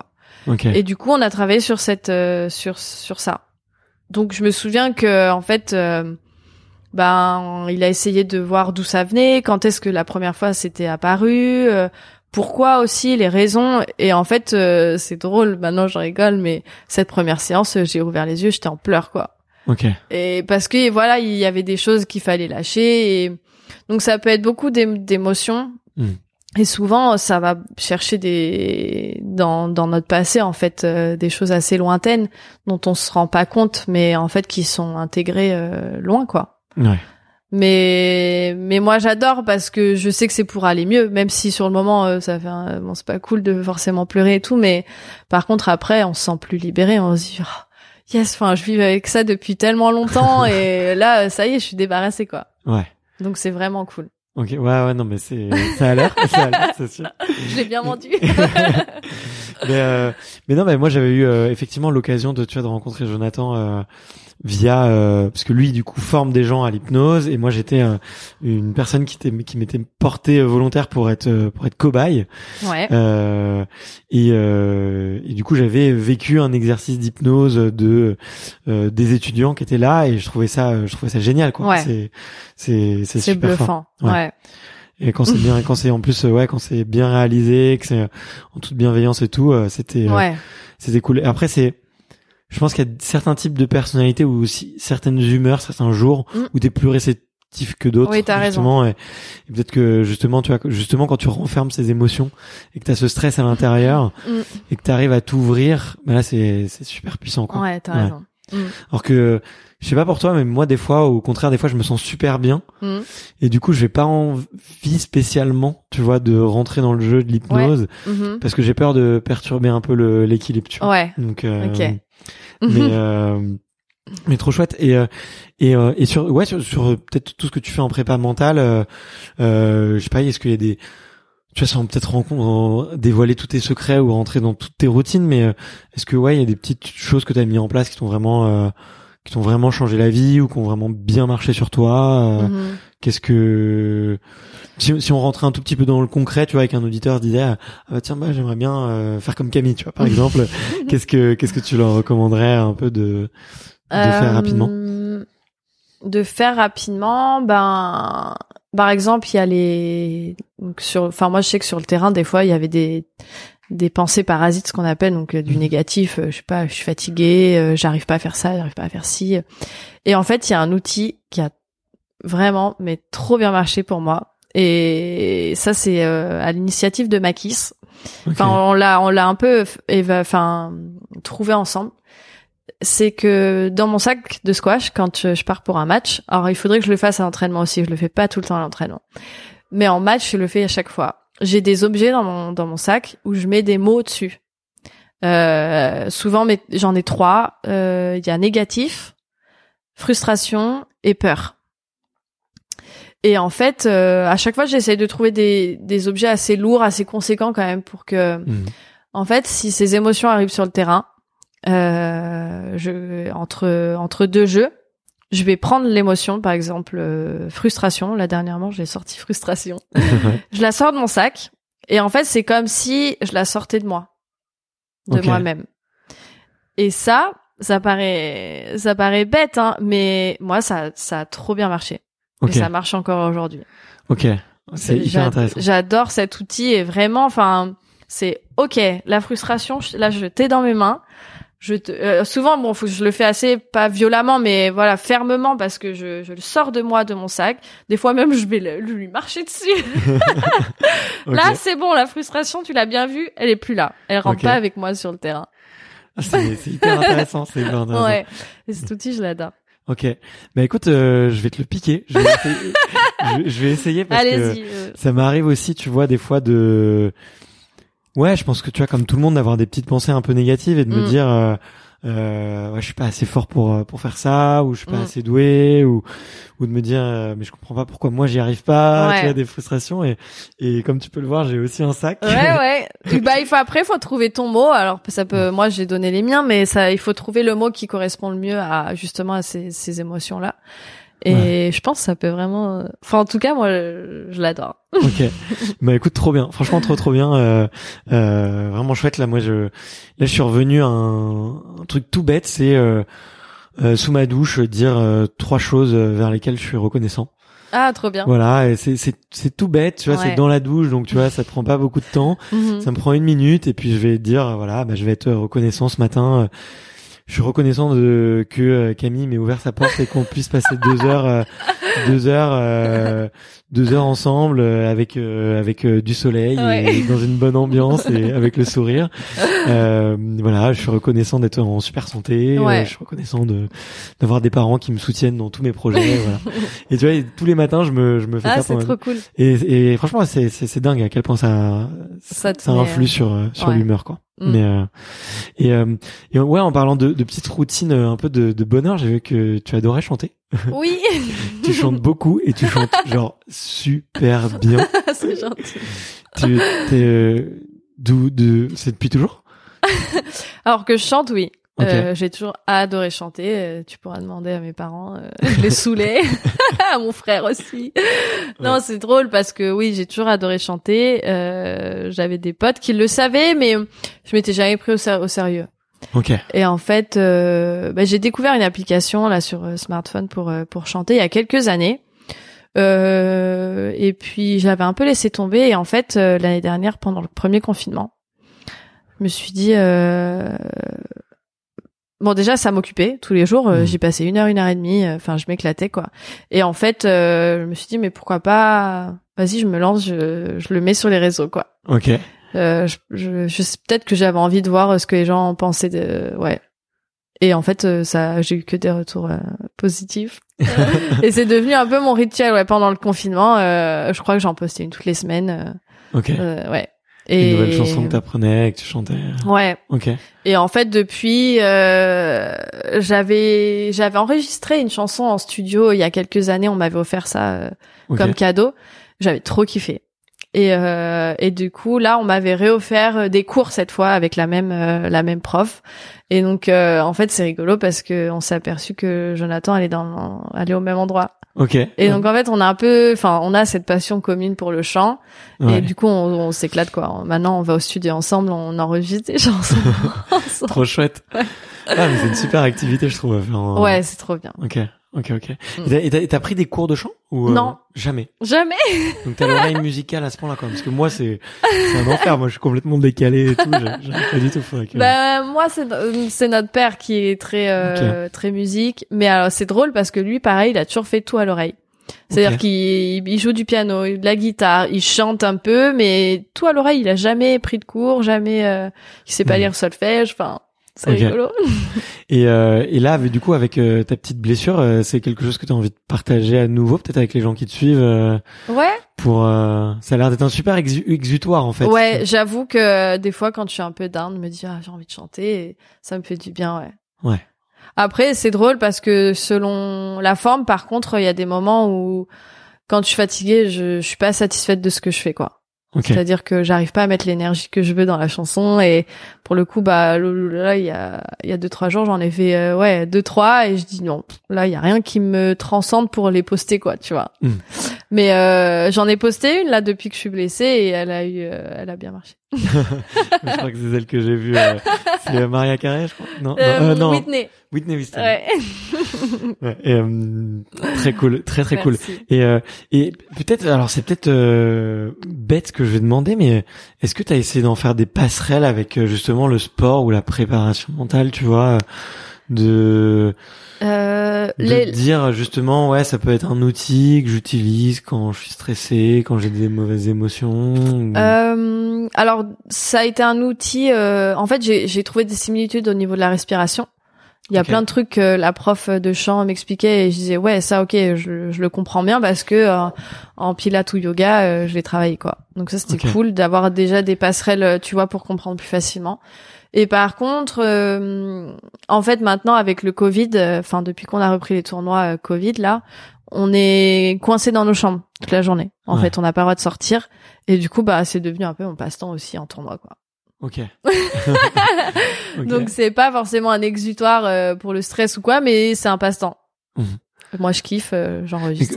comment ça se... Vous êtes confiné dans votre dans Ouais. votre chambre? Ok.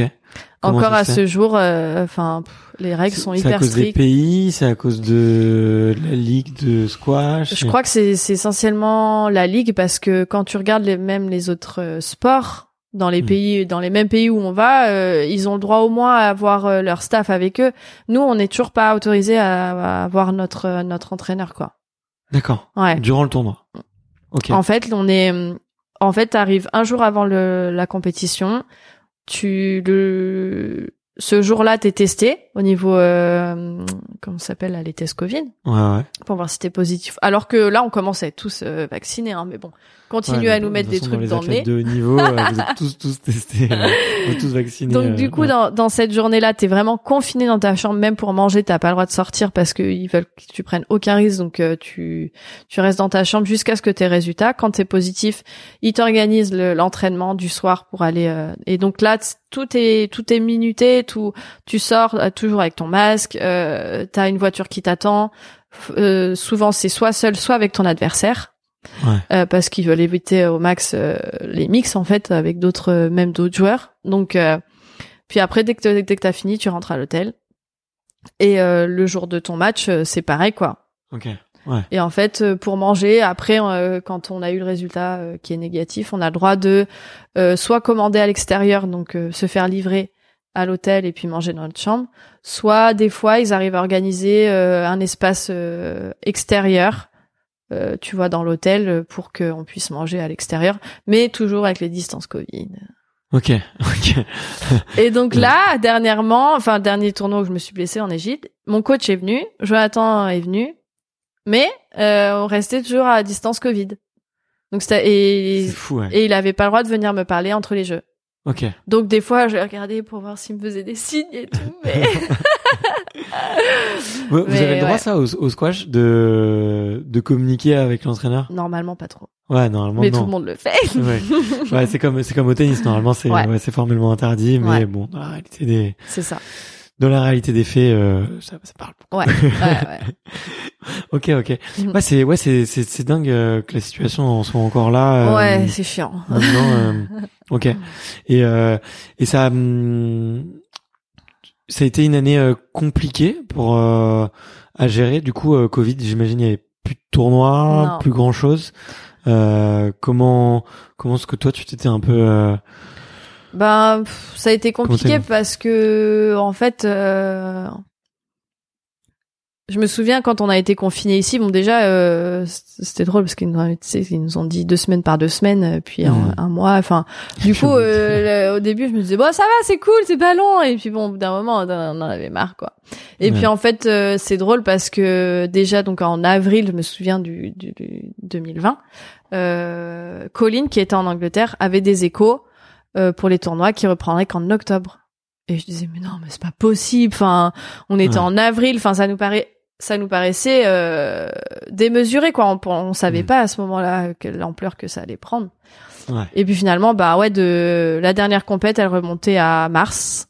Et jusqu'à septembre, on n'a eu aucune compète euh, internationale.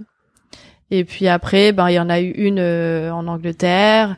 Et en fait, toute l'année, euh, enfin la saison 2020-2021 euh, Ouais, a été en- très très light. Ouais. Et encore, euh, c'est l'Égypte qui nous a sauvés parce que là, on a fait euh, cinq cinq tournois là-bas quoi. Ok. Tous les heureusement, il y a les sponsors eux qui financièrement a, sans- enfin je arrivaient à faire des tournois quoi. Ouais. Mais sinon, euh, ça aurait été très très compliqué. Et là, bah, là, on voit de plus en plus de tournois, même des plus petits, parce qu'au départ, en plus, c'était dur parce que c'était que les gros. Donc, euh, il Mm. y a pas mal de joueurs euh, plus bas dans le classement qui ont vraiment euh, eu des, des soucis, quoi, parce que ils avaient Ils pouvaient plus. même pas jouer. Ouais. ouais. Ah ouais. Donc il pouvait, il y avait plus aucune euh, ressource euh, financière, euh, plus, plus, enfin euh, perte de motivation parce que plus de compétition. Hmm. Enfin c'était compliqué. Même nous avec les jeunes avec qui on s'entraîne, enfin c'était dur quoi. Donc Ouais. là au moins ça a repris. Euh, tout le monde peut faire des tournois, mais euh, il y a toujours ces règles euh, strictes euh, Ok. Ok. ok, ça d'hygiène va. et tout quoi. Et euh, et tu sais on tu tu me disais ouais que tu voulais un petit peu euh, pas parler de ta blessure mais euh, tu vois de euh, communiquer un peu dessus euh, c'est pas frustrant un peu de d'enchaîner les deux justement euh, quand les tournois reprennent euh, Ouais. tu est-ce que est-ce que d'ailleurs t'expliques pas un peu ta blessure au fait que eu une année euh, peut-être un petit peu euh, trop vide ou pas assez remplie? Euh, en fait, le piège, c'est que comme on savait pas quand ça allait reprendre, tout le monde a Mm. continué de s'entraîner fort. Ouais. Et en fait, euh, c'est limite, euh, on n'a pas pris de repos vraiment parce que euh, on se disait, euh, on était au taquet en fait à se dire quand est-ce que ça va reprendre. Et du coup, ben depuis depuis cette période Covid, euh, personne n'a vraiment pris euh, ou très peu de, de repos quoi. Donc peut-être qu'on a un peu, il y a pas mal de blessés, il y a eu pas mal de blessures. Donc peut-être que chacun a un peu poussé euh, trop. Ouais. Après, euh, moi, il s'est pas, il s'est passé aussi pas mal de choses dans ma vie perso qui, je pense, euh, pe- peuvent jouer sur, euh, ben, sur le corps et, et des fois, ben, on maîtrise pas, mais euh, du coup, euh, ça, ça peut expliquer euh, certaines, euh, certaines blessures. Je sais pas, hein, c'est des, c'est des hypothèses, mais, euh, mais en tout cas, euh, ouais, c'est, c'est, c'est vrai que c'est chiant que ça arrive maintenant. Après, comme je te disais, le tour n'a pas repris encore complètement. Donc finalement, je m'en sors pas trop mal. Là, j'ai loupé l'US Open, mais après, euh, c'est assez assez vide Ouais. jusqu'à peut-être décembre, voire janvier. Donc bon, dans mon malheur, je m'en sors pas trop mal. ok, bon bah écoute, je te dis moi pour toi, et je suis sûr que ça le fera. Euh, euh, bah écoute, ouais, on a on a on a vraiment abordé de, de plein plein plein plein de sujets et euh, Mm. et c'était vraiment cool. Euh, J'ai des petites questions euh, pour la fin. euh, tu peux répondre un peu du, du tac au tac si, si tu veux. Ok. La, la première, c'est de savoir c'est quoi une une une bonne journée pour toi. Une bonne journée. Ouais, c'est quoi une bonne journée pour toi? Euh, déjà, elle commence ensoleillée, Ouais. comme aujourd'hui. ouais. Euh, pour moi, c'est être entouré des gens que j'aime, euh, faire euh, quelque chose que qui va me donner du plaisir. Donc ça peut être du squash, mais ça peut être du chant, ça peut Mhm. être euh, passer un bon moment entre amis euh, autour d'un bon repas. J'aime beaucoup manger. Donc euh, aller faire un brunch dans Paris, j'adore. Euh, Voilà, et puis bah me coucher le soir en, me disant que ouais que j'ai fait peut-être quelque chose d'utile aussi dans ma journée. euh, voilà. Ok, trop cool. Euh, du coup, t'as parlé de brunch, mais c'est quoi ton c'est quoi ton plat préféré? J'en ai pas. Franchement, j'aime trop manger. C'est impossible d'en choisir un. Ok, ok, mais euh, bon, on n'en aura pas. Euh, Mais je suis très brunch, c'est vrai. tu es très brunch? Ouais. Bon bah, j'ai quelques adresses si tu Ah, veux. cool. je je j'ai j'ai des très bonnes adresses. Trop bien. Euh, trop cool. Qu'est-ce qu'on peut trouver dans ta playlist? Waouh, de tout. De tout Ouais, franchement, euh, de tout, mais j'avoue que je suis un peu, euh, je suis un peu le mouvement, euh, tu vois, de ce qui passe à la radio. Ok. J'avoue que je suis pas très curieuse d'aller chercher euh, des trucs un peu originaux. Pas comme mon frère, tu vois. Mon frère, Mhm. lui, il est très euh, tout ce qui passe à la radio. euh, souvent, il aime pas quoi.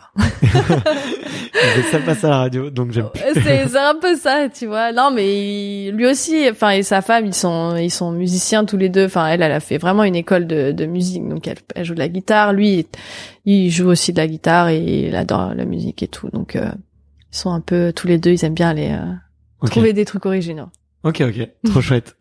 Euh, euh, c'est c'est quoi le si tu pouvais te donner un, un conseil, euh, tu vois, à la, à la jeune Camille de 18 ans, euh, si tu pouvais ouais retourner en arrière et lui dire un truc pour Ouais. euh, qu'elle soit plus épanouie, pour que pour qu'elle soit plus heureuse, qu'est-ce que qu'est-ce que tu lui dirais? Euh... C'est marrant parce que plus heureuse, franchement, je sais pas parce que moi, ça, mon, tu vois, j'aime pas vivre avec des regrets. Et je me dis quand des fois je, re- je regarde un peu en arrière, je me dis bah non, j'ai pas de regrets. En fait, même les expériences que j'ai eues bonnes ou mauvaises, euh, c'était des expériences et du coup, euh, je lui dirais juste, euh, tu verras, ce sera un voyage de ouf, mais kiffe quoi. Ouais, c'est c'est bien dit, c'est bien dit. Euh, Est-ce qu'il y a, il y, a une, il y a une question ou une remarque qu'on te fait souvent? Et qui te saoule un peu Euh... Ouais, peut- on me demande souvent si j'ai pris un coup de raquette sur la lèvre. C'est vrai Et c'est une tache de naissance. J'avoue, bon. C'est chiant. Mais bon, elle est facile à faire, hein, forcément, euh, quand on sait que je fais du squash. Ouais. Mais tu, on, on peut se rendre des coups au squash? Quand Ouais, ça arrive. Mais Oui. bon, il y a des règles euh, pour les auditeurs. Si vous voyez que votre adversaire est proche de vous, ne jouez pas. Normalement, on s'arrête. Ouais, ça peut être. euh, c'est le, le point est à rejouer, c'est ça, non Ou- Ouais, c'est ça. Sauf si vraiment la balle est trop dangereuse et que là, du coup, ça peut être point pour euh, pour l'adversaire. D'accord, si carrément Ouais. la balle est trop dangereuse. Ouais. Ok, ok, ils estiment que tu t'as pas fait assez d'efforts pour te dégager, euh, bah là, du coup, point à l'adversaire. ok, Trop Mm. cool. Euh, et la toute dernière question, c'est de savoir, euh, c'est un peu euh, comme un passage de flambeau olympique, mais c'est plutôt un passage de micro. Ok. Et euh, bon, on a cité, euh, on a cité pas mal de noms. Tu vois, on a, cité- on a parlé de Naki, de Émilie Le Pennec aussi. Ouais. Euh, mais euh, qui est-ce que tu verrais bien euh, comme athlète de haut niveau français euh, sur ce format-là que t'aimerais bien écouter ou ça peut être dans le squash ou dans un dans un autre sport euh, que t'aimerais bien écouter sur un format un peu comme ça pour découvrir un peu son histoire et, et ses petits secrets, son organisation. Euh, alors attends, je réfléchis un peu. Je Ça peut être quelqu'un que tu connais aussi.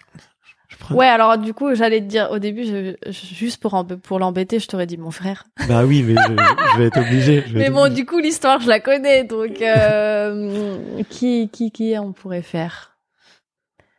Ben bon, là, je pense à une nana du squash parce qu'en fait, elle est, je te disais, elle est assez euh, assez timide et réservée. Mais tu vois, une la numéro une mondiale actuelle, donc euh, Norel Charbini. On Ouais. sait pas trop comment elle s'entraîne, ce qu'elle fait euh, dans sa vie et tout. Ça m'intéresserait de savoir un peu tout ça. Ok, tu sais si elle parle français? Non, ou en anglais. faudrait hein. que tu le fasses en anglais. Ça me dérange pas du tout. Pas du tout. Challenge accepted. Trop bien. Ok. Bon bah écoute, franchement je tente. Je lui envoie un petit message sur euh, sur Instagram et euh, si elle Cool. répond, je le fais. On sera sûrement à distance du coup, mais Trop bien. voilà. Écoute, j'ai franchement j'ai passé un excellent moment. Aussi. J'ai beaucoup euh, beaucoup rigolé, beaucoup Ouais. eu le sourire, donc euh, cool. on a bien fait de méditer et de visualiser un peu ce matin. Euh, me- merci infiniment, c'était c'était trop à cool. toi. Euh, franchement, à tous les auditeurs là qui nous écoutent encore, allez voir euh, des petites vidéos de squash. Vous allez voir, c'est super cool.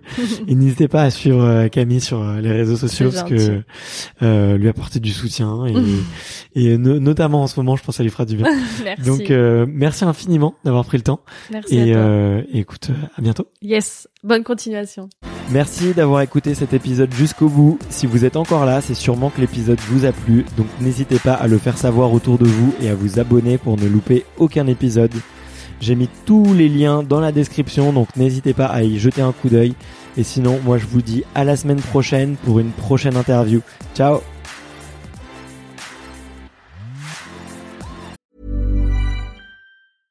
when it comes to your finances, you think you've done it all. You've saved, you've researched, and you've invested all that you can. Now it's time to take those investments to the next level by using the brand behind every great investor, Yahoo Finance. As America's number one finance destination, Yahoo Finance has everything you need, whether you're a seasoned trader or just dipping your toes into the market. Join the millions of investors who trust Yahoo Finance to guide them on their financial journey. For comprehensive financial news and analysis, visit yahoofinance.com, the number one financial destination, yahoofinance.com.